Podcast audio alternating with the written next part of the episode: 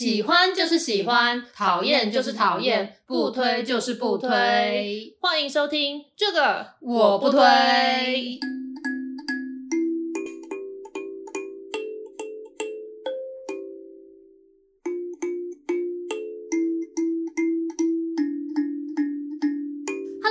好，我是编辑小姐 Yuli，我是瑶瑶，欢迎大家收听最新一集的这个我不推。哎、欸，我们的上一集节目真的很受欢迎哎。对啊，我吓到了。那时候我看到有人转发说，哦，呃，因为地震的时候睡不着，然后转就是听的拜犬推荐的就去收听，然后就说我们很厌男什么的。然后想说拜犬是我知道那个拜权吗？感觉不可能啊，他应该不会听到我们的节目啊，所以就想说，嗯、哎呀，可能是也某个人也叫拜权嘛，因为毕竟我们这样可能身边也蛮多都是 败犬，大家都是败犬。结果后来我就想说啊，赌运气，心想说，不然我去查查看他的那个 IG 好了，嗯、就一看，哎、欸，他真的有分享啊、欸。然后我就看到他是说看到那个封面图很可爱，就点进去，然 后我觉得好开心哦，我 被双重的肯定了。对对，其实原本对我们对上一集的期待并没有这么高的。对，因为上一次我们一天连录两集，所以我们在录那一集的时候已经到晚上，我们是有一点累的。所以当我们剪接完，我在听我们的 demo 的时候，我觉得我们的声音就是比较没有精神，没有像平常那么 energetic 的感觉。那时候你就跟我说，呃，觉得就是没有很有精神，你没有很满意。我那时候想说，所以现在是我们要重录，是不是？对，还考虑说就是要不要重新录，或者是就这一集就不要上。对，因为想说怕大家听到就，哎，我们表现没有之前那么好，这样子。然后幸好，对，幸好我们没有做出这个决定，这样。对，没错。这只能说是无心插柳柳成荫，感谢那个败犬的推荐。没错，对。然后我们因为大受好评，所以看了一下后台的数据。对，我们在上一集的时候在动卵，想说要找厂商来就是业配我们的时候，呃，我们来帮他业配的时候，我们还有提到说，哎，我们的女性听众比较多，都是那个族群的，希望大家可以业配这样子。嗯、然后那时候才看的时候，其实我们的数据大概是百分之五十六是这个区段的女性这样子。哦，所以是其实只有多六趴而已，没有男性听众大概是百分之三十几左右，哦、就是有表明、哦、明确表明性别的啦。Okay, okay, 对对对。然后我呢，我就去看一下这一次这一集，因为这一集你知道收听率整个暴增嘛。对。然后我就去看一下我们。后台数据，哇塞，女性听众从百分之五十六变成百分之七十三哎。赞哦，对对对对，所以就是有冻卵的 那个组织想要找我们的话，很欢迎。没错，啊，因为最近我就是刚分手，所以我就重启了我的 Tinder 嘛，然后就认识了一些人，就想要约会。那其实我本来就是约好要吃晚餐，然后还跟你讲说，我今天晚上要去约会。对对对，你那时候还跟我说，哎，我今天要约会，所以我会先把那个影片排成好，然后之后可能就没有时间使用。对，那后来就是对方就是临时跟我取消，然后想说他该不会是去收听的那一集，然后觉得我很厌男，所以就给我取消吧。因为每次有人说想要多了解我，说我都直接叫他们去听 podcast，所以你们听了就可以了解我。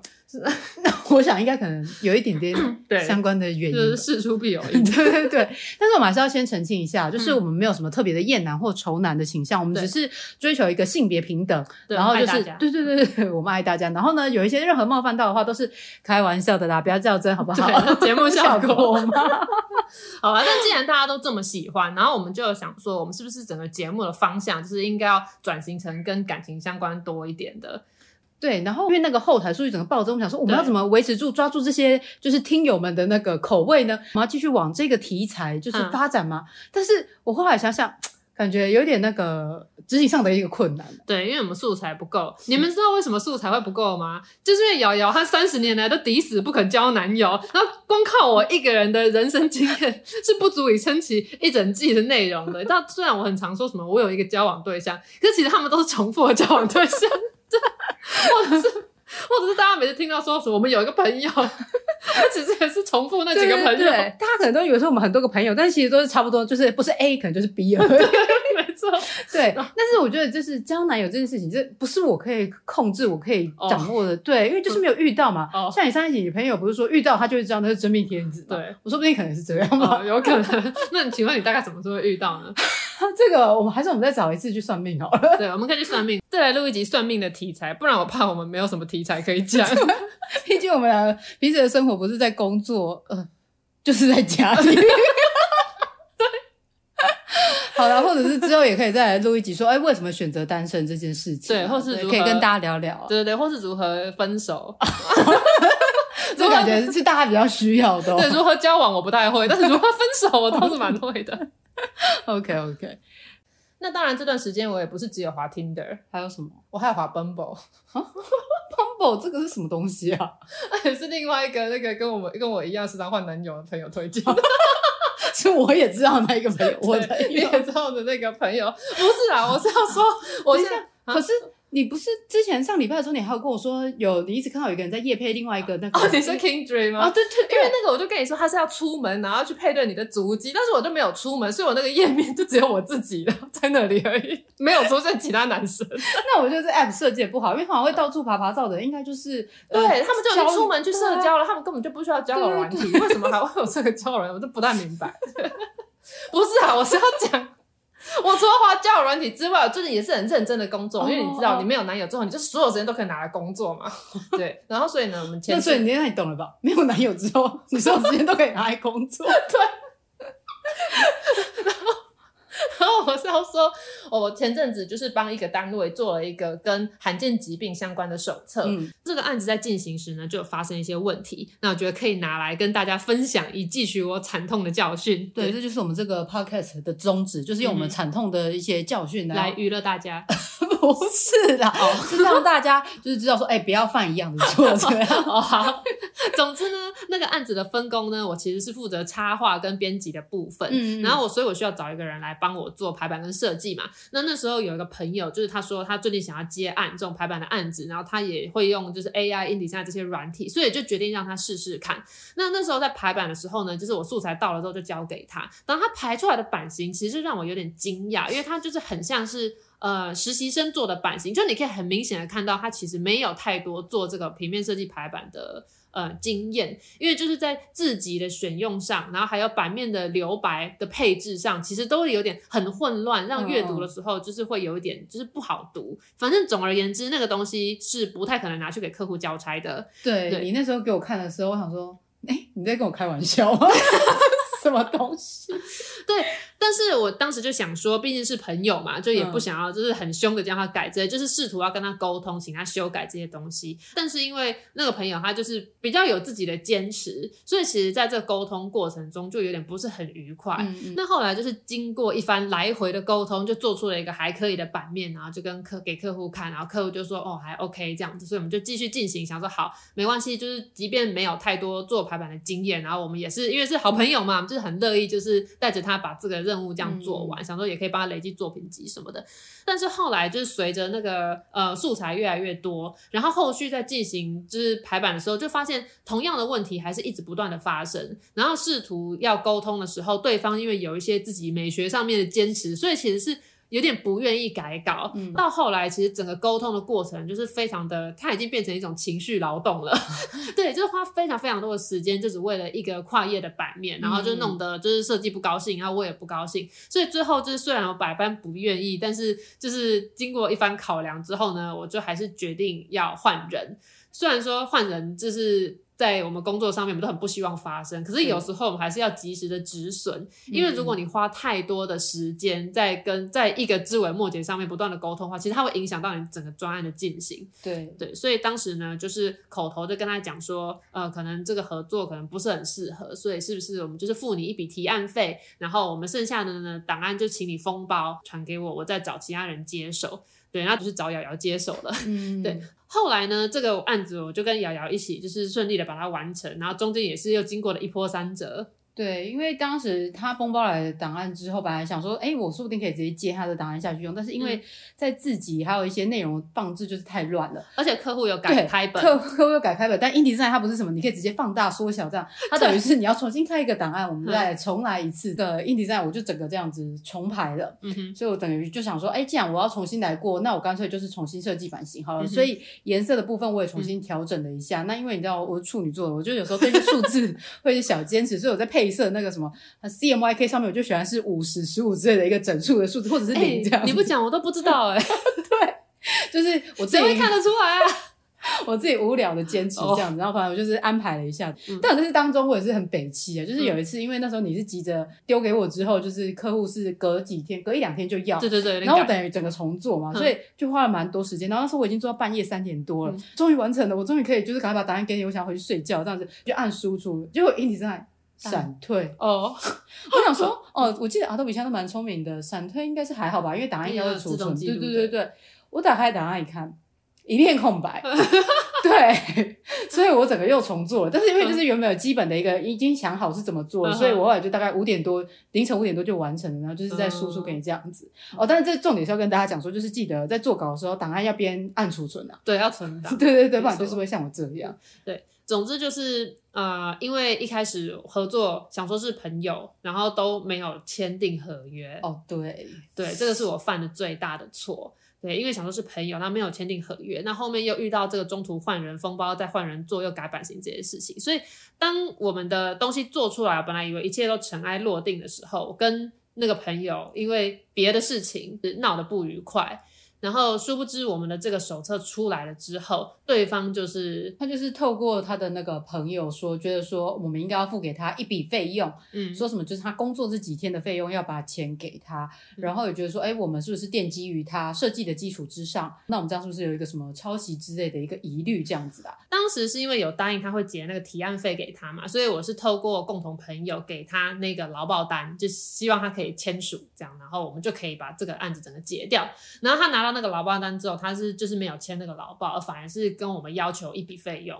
对对对，但是他要求费用就是诶有点高的夸张啊。对，就是有点超出业界的行情，是超出蛮多的，而且都已经 拿得快比我接手重新排的费用还多，比我请瑶瑶来帮我补救这个版型的费用，就已经快要快要跟他一样了。对，想说嗯，太夸张了，但就是因为我们也没有签约，所以很容易就导致后面有这样子的一个纠纷啊，就是不管是亲朋好友，嗯。不管是不是朋友，我觉得都是一定要签约。对，因为你不知道哪一天你会跟朋友撕破脸。对，不仅是保障他，也保障我们自己。对，这样子没错。所以我们现在就是，所以呢，我们等他告我们。没有啦，开玩笑的啦。对，我们会持续跟他沟通。对对对对。对，总之这件事情我真的是学到了，好，学到两个教训。第一个教训就是你刚才说的，一定要签约；第二个教训就是一定要存档。有没有这场真的很痛苦？没错，那但其实我们今天呢，真的想跟大家分享的呢，就是这个危机处理。就是你在做一个案子的时候，你难免就是会碰到中间，就是例如说杀出个程咬金啊，或是出了一些什么大错误。那到底你遇到危机的时候，你要怎么样去呃改变自己的心态，然后想办法想出解决的方式呢？我们就是也呃整理出了我们的几点重点来跟大家分享，分成事前的预防、当下的应变跟事后的补救。对，我们今天就会针对这三点来进行讨论。其实这个内容，我们之前在第一季的有一集是怕怕被骂，我不推这一集，有一些稍微提过一点啦。没错，只是这一集我们再把它更系统性的就是整理跟大家分享这样子。对，因为我们的人生就是不断在出错。救命哦！我们有很多危机处理的案例 可以跟大家分享。在事前预防的部分呢，它最大的重点就是你必须要想很多，嗯，而且如果你是一个负能量爆棚的人，你一定可以把你的专案做得非常好，因为我们就是需要有一个人来做所有最糟糕的打算。感觉我好像很适合负能量多，你不就是一个成功的 PM 吗？极大化使用我的那个负能量，这样对，没错。每次大家都说，就是哎，Yuli，你都这么正面，那你的负面能量到底用在哪里呢？就是用在这里。对对对，如果你的负能量很少的话，那你一定要小心使用，就是要用在这个上面。对，没错，不要浪费。好，那举例来说好了。对，举例来说，就是如何活用我们的负能量呢？首先就是你要想很什么事情呢？你就要想很多遍，别人会怎么攻击你，或者是可能这个会出什么问题，对，就把最坏的打算都做出来了。嗯，像是因为我们公司就是接蛮多是政府标案的一些设计案嘛，嗯，那在就是。政府的案子，其实他们都会考量比较多众人的观感，因为它是要符合就是大家大众心目中所想象的一些样貌这样子。嗯、像我们在做一些活动的设计上的时候，可能有一些配色，嗯、就是可能必须要考量一下，不能说哎你喜欢什么颜色就配什么颜色这样。像像是说，比如说是蓝色跟绿色好了，对，你可能如果着重只使用蓝色，哎，就说哎你是不是国民党的？哎，如果使用绿色，哎，你是民进党活动，都只用你们自己民进党颜色。然后使用黄色，就说哎你是不是新党的？说不是，我们是时代力量，或者你叫红色，哎、欸，你是不是舔共？对，你用 Tiffany 绿，你是不是柯粉？对，对就是那、啊、这样我能，请问我能用什么颜色？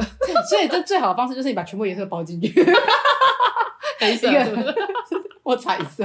对黑色的话又会被说像丧礼不好，因为长辈忌讳黑色。对对对，全白也不行，不行，对，也感觉也不吉利，这样，反正就是很麻烦的颜色，很麻烦的。对，所以你每配一个颜色，你就要去设想说什么可能会有人怎么样去，就是给这个颜色成见这样。对对对，像我可以举一个例子，是前阵子就是我们有做一个跟劳工相关的一个组织，他们要呃设计一个 logo，那那时候我们就设计 logo 之后，我们就觉得哎，这个 logo 好看，配色也就是很舒服，怎么样的，然后颜色？就是主要就蓝色配橘色，然后呢，我们就觉得哎，好好看，然后我们就这样去提案给客户之后，哎，客户也说哎，蛮好看的，只是呢，他们就说嗯，因为这个组织就是跟劳工相关，对对对对对，然后我们去配了一个蓝色，这样是不是在讲说，哎，我们这个组织就是在讲跟蓝领阶级相关，就讲他们就是一些蓝领阶级的人哦，对，我那时候一开始还没想到这么多，想说哎，对。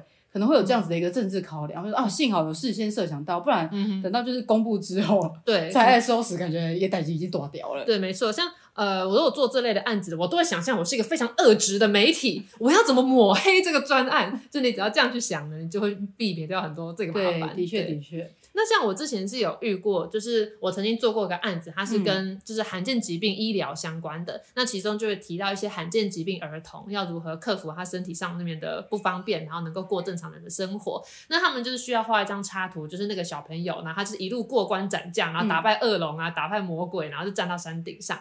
然后当时客户就是说，希望这幅插图就是除了那个病童本身之外呢，还可以有个团队在帮他，嗯、可能就像什么法师啊，或者什么剑士啊，这些在帮他开路，协助他之类的。所以那时候就是画了一个团队，然后那个团队里面同时还有一个守护天使，哦、因为就觉得守护天使就是一个在保护他，是一个吉祥的象征嘛。那但是这个图画好之后呢，那本来客户窗口看说，哎，不错，蛮可爱的。对。然后后来到审定老师，也就是那个第一线在做那个罕见疾病儿童的智商照顾的那些专业人士那边之后，嗯、他们就跟我说，哎。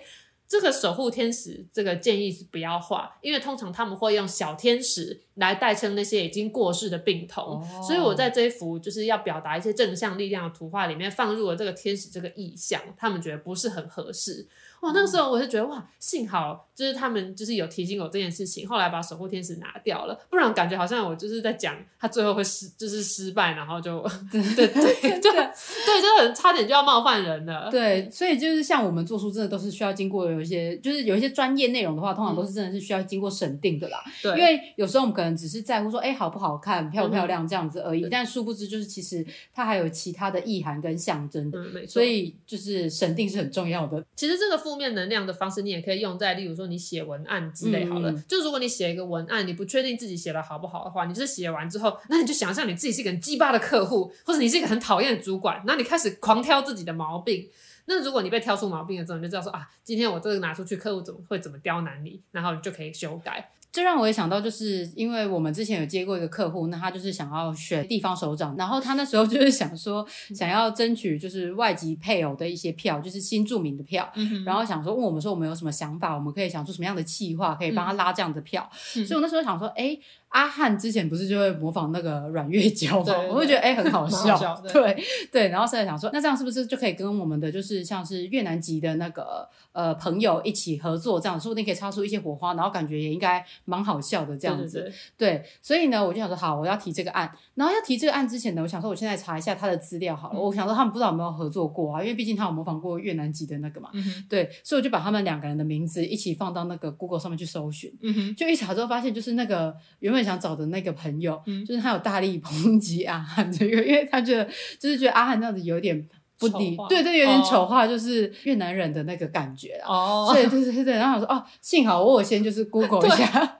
不然的话，真的提出去的话，如果真的要合作，然后那这样子问的那个朋友，这样不就尴尬了？对 对，所以我想说，就是事前的，我们真的是要多做功课，然后才不会就是发生这样子的一个悲剧啊。没错，或者是如果大家觉得说做最坏的打算，这样很抽象，有点不太好想的话，你就可以想说，就是不要被人家抓住把柄。嗯嗯，对，你只要想你的敌人可能会用什么东西攻击你，你就知道那个东西该不该做。对对就像我们刚才讲的那个配色嘛，对，就他们就可能会攻击你的哪一个颜色不可以使用这样子。对，没错。这以上呢，就是我们说的事前预防。那接下来我们要讲的是当下的应变。那你当下你遇到问题的时候，我觉得最高指导原则就是你绝对不能慌乱。真的，就当然你的内心可能已经就是吓到，就是让你皮皮剉，都不知道怎么办。可是你外表一定要维持冷静。对对对，你的声音也要听出来，就是你好像我没有，我没有慌，我没有慌，我一切都很镇定，我知道怎么处理，我可以的，我 OK，我 OK 这样。因为如果你自己就是整个人慌乱起来的话，你真的完全就会乱了阵脚，然后你可能就会完全不知道怎么办，或者是需要别人来救你这样。对对对，那我可以分享一个 我前阵子发生的事情，超白痴就。就是 你不要一直笑，你这样我没办法讲。这件事情真的很精彩，对，是超丢脸的。嗯、就是我们前阵子呢，我有一个拍摄的案子，那事先我已经有拿到一些资料，只是因为我们这次的时间很赶，赶紧跟那个被摄者约时间，所以我还没有先去阅读那些资料，然后我就直接先打电话，然后想说先跟他联系约好时间这样子，嗯、所以我就打电话去跟他说，哎、欸，嗨，某某先生，然后我是某某某，然后呢，就是因为我自己有点噼里啪啦这样讲一串嘛，就说拍摄呢，想说要跟您约一下时间，哎，我过去我们就是有相关的拍摄经验，所以呢，想说我可以传就是我们过去拍摄的一些内容，然后让你。这边看一下，然后可能想说跟您要一下 email，然后呢，我可以寄之前的那些内容让你参考，这样子就要知道说我们当下可以怎么做。嗯、然后呢，就这样噼里啪啦讲完之后，他就说啊，我又看不到，我要怎么看？我当时想说，哎、欸，看怎么办？我忘了先做功课，因为他是视障朋友，所以他看不看不到。我当下马上就是马上接话，我就说，哦，了解，没问题。那这样子呢，我就是想说，那我们就当下再看，说，哎、欸，我们可以怎么拍摄？嗯、然后呢，我们再去怎么调整？那就看现场，对对对对。那我们现场再沟通这样。那我今天就先跟您约时间就好，这样子叭叭叭这样讲过。所以我就是就是没假装没有这件事情，就是这件事情我们就不要再刻意去强化它。然后呢，赶快是赶快带过去，然后开始说啊，那我们就现场再看怎么做。因为我想说，如果我当在马上跟他道歉，或者是讲一大堆有的没的，感觉好像我会放大他的这个呃残疾的呃，这应该怎么说？放大他这一个问题，对，所怕得罪人哦。那怎么讲啊？呃，我知道在保险上面，大家已经不讲残疾，什么都会讲失能。我所以现在我们应该这样讲，就是不想要放大他失能的部分。对对对对，所以我想说，我不想要让他觉得说，哎，我我好像强化他这个部分，然后或者是我对他这个感到很很 sorry 的。对，你真的超失礼的。但是我要让他感受说，没有，我就是十分的尊敬，就是您这样子。对，我们要非常正常，就是在跟你约拍摄的流程来跟你对话，没有把你当成某种那种哦比较特别，要特别关照。对。但是当我挂下电话之后，马上说跟我同事说啊，我刚刚超丢脸的。我我马上就说啊，我怎么会这样？我到底在干嘛？我那时候超想杀死自己的。你只要多看一眼，就可以看到他是视障朋友。我为什么不先检查、先看过资料，到底在干嘛？对，但是我想说。好，没关系，就是至少我在当下的时候，我不要让他感受到说我就是一个没有做功课的那种 丢脸的，只是包装的好像是哎、欸，我不知道这个资讯，嗯、但是呢，哦，我现在了解了，那我当下之后我们会怎么处理，怎么怎么做解决这个问题，这样子，嗯、对，对，就是就算你当内心就是整个那个奔腾，然后兵荒马乱、剉赛这样，但是我们声音要维持镇定，你先装作都没有事，对不对？好好讲完，挂完电话之后你再崩溃，这样，我就马上试图跟朋友讲说，干，我刚才在干嘛？我刚才超丢脸的，这样，对我刚。我收到你讲这件事情的讯息，我真的快笑死了。对，我有很多朋友会安慰我，跟我说：“哎、欸，没关系啊，就是他人难免会犯错嘛。”但是你只会 哈哈哈哈笑死，对吧？我是说哈哈哈哈笑死，你好失礼。对，也没有安慰到我。好，那讲到这种就是当下发生问题的危机处理，我也有一个很经典的经验，就是你知道我很常到各个单位去演讲嘛，对那大部分的演讲其实都是两个小时嘛。那那个时候我就是接了一个演讲，他是到一个博物馆里面，然后他是要讲跟绘本有关的内容，因为因为我之前是绘本编辑嘛，所以他们就是请我讲一些，就是说如何亲子共读绘本啊，然后那个绘本赏析之类的。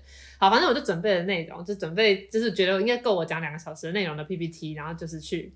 就是去开始演讲了，那可是我那天就不知道为什么，就是我其实开始讲大概应该是过半小时之后，我看了一眼我的手表，那可是我就是看错时间，所以我认为就是我好像已经讲了一个半小时，我剩下半小时我就没有时间了。哦、然后所以我那时候当下就想说，哎、欸，我怎么就是时间控管这么差？所以我就非常快速的把后面的内容就是带过，然后就是中间，因为中间他们有个安排一个中场休息这样子，然后在中场休息的时候，我就再一次看了我的表，才发现靠腰还有一个小时。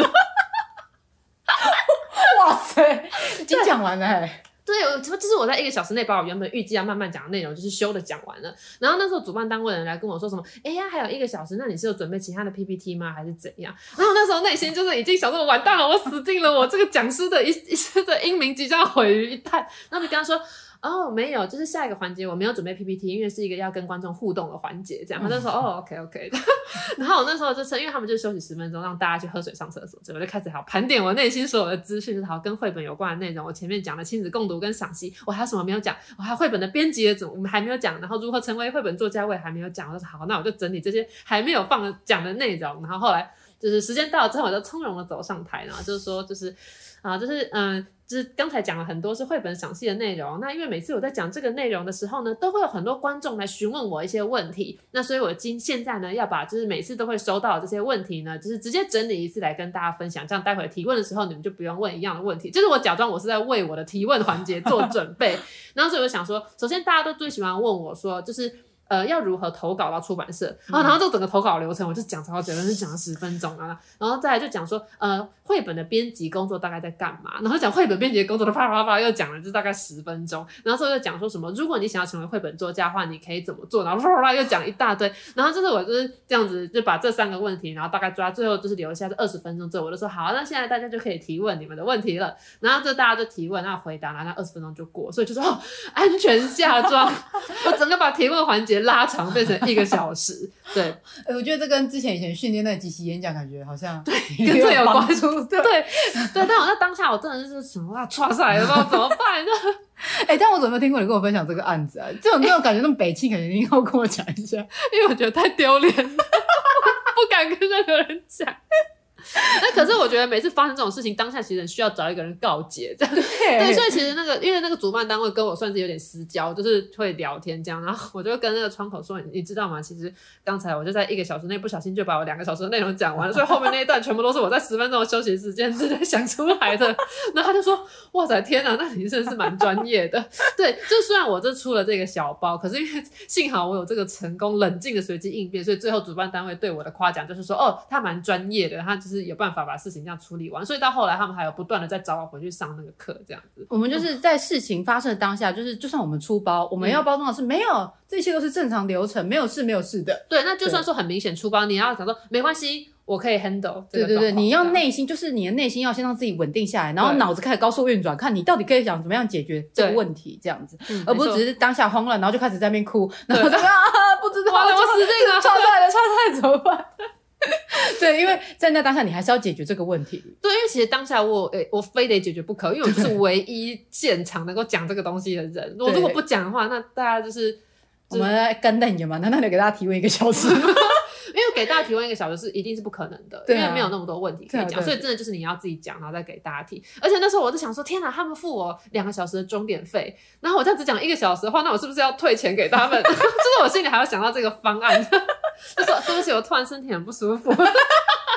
装病，对，装病。对，我突然就是就是身体很不舒服，我可能要去一下医院。那不然钟点费你们就给我一个小时就好了。对，但可能不行，我不能这么白痴。对，身为一个专业的讲者，一个专业的人士，对对对对。哦，所以我觉得就是那种什么临阵脱逃跟装病的人，这种真的很不行，因为这种都是真的不行，真的是下下策了，就是真的已经真的没办法了。对，那真的是下下策。对对对对，不是说不能用啊，就是最好你一生就用一次就好了。对对对，不要太常用到。我现在回想起这件事情，都还全身冒冷汗。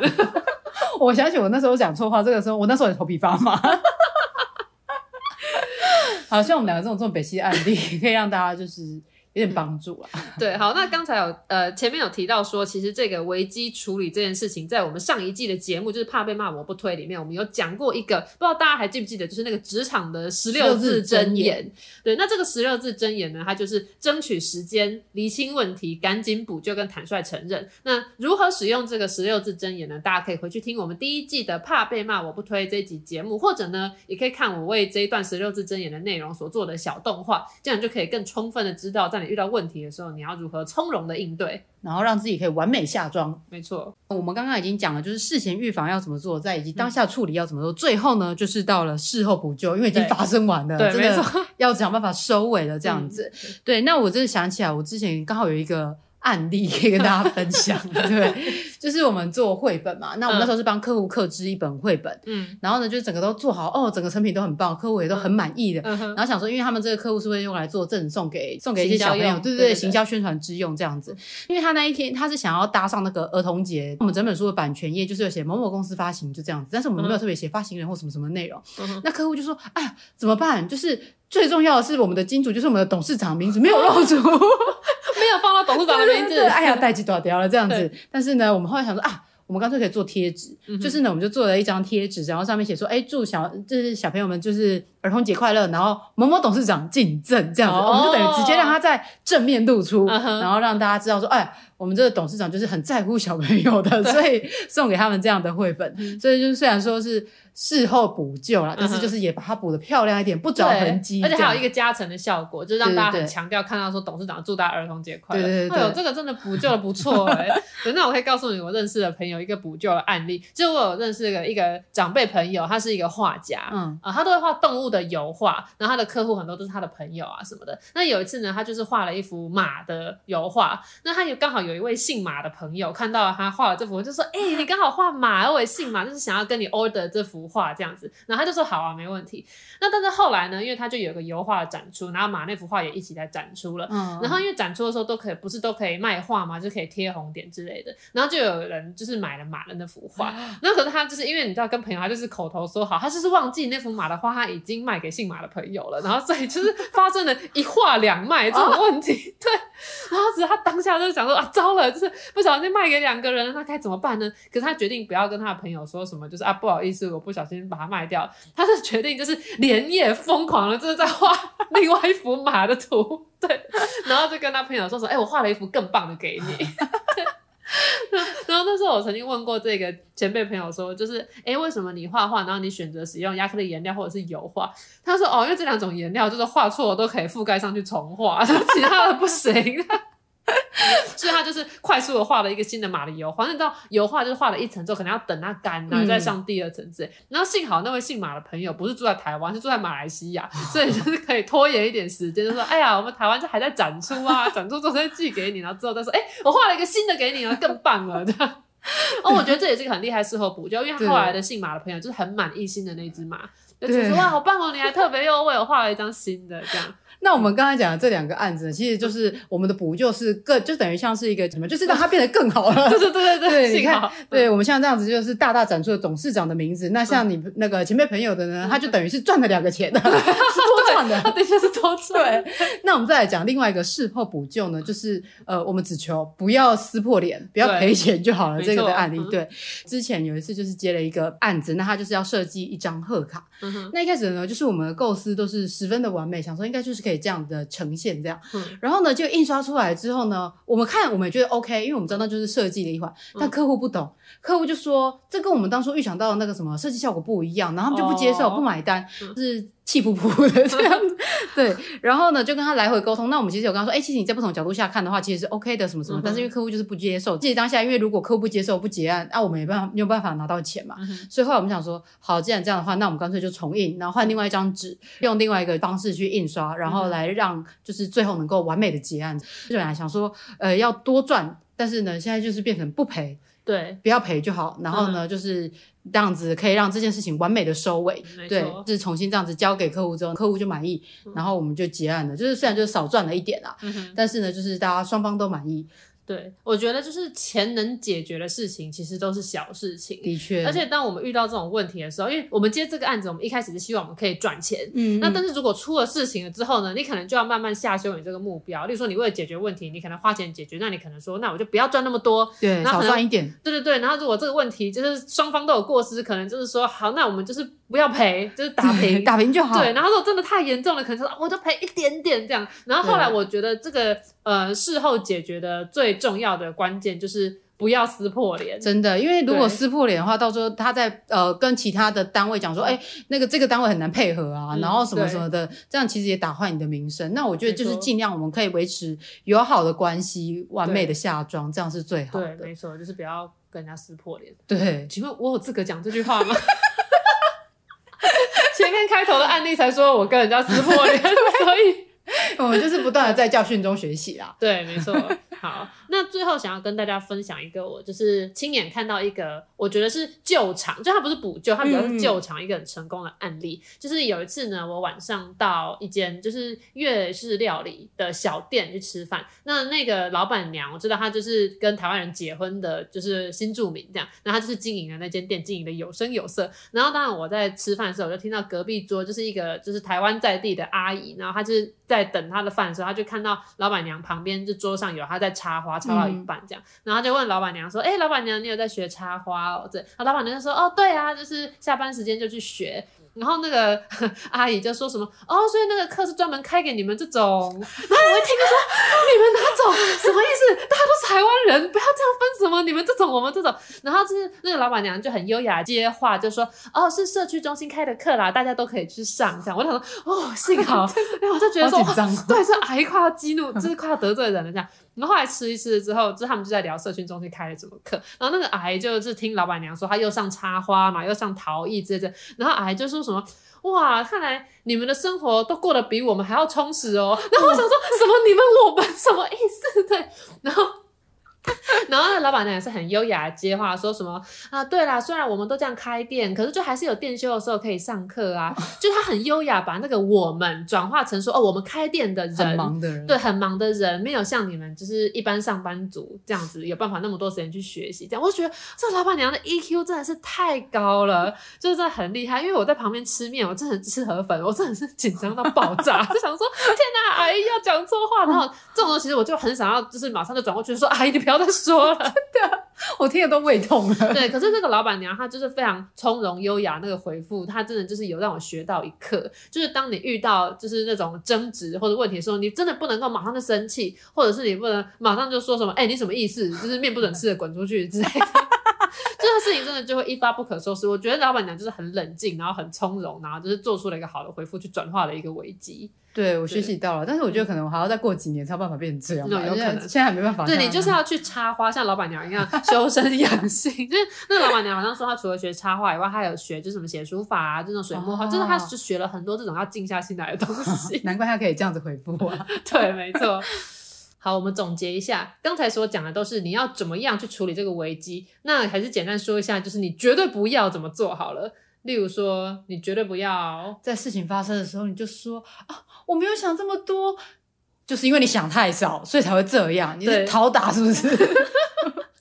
对 对，然后也不要说，就是不要一直找借口推卸责任，说什么是因为谁谁怎样，所以才导致之类的。像前面刚才讲到那个做设计的朋友啊，就当我们告诉他说他的设计客户不买单，然后我们希望就是他做调整的时候，他还是马上就是推卸责任，说什么是因为你们素材就是都给的不完整啊，所以才导致我们没有办法全盘的做这个设计的考量。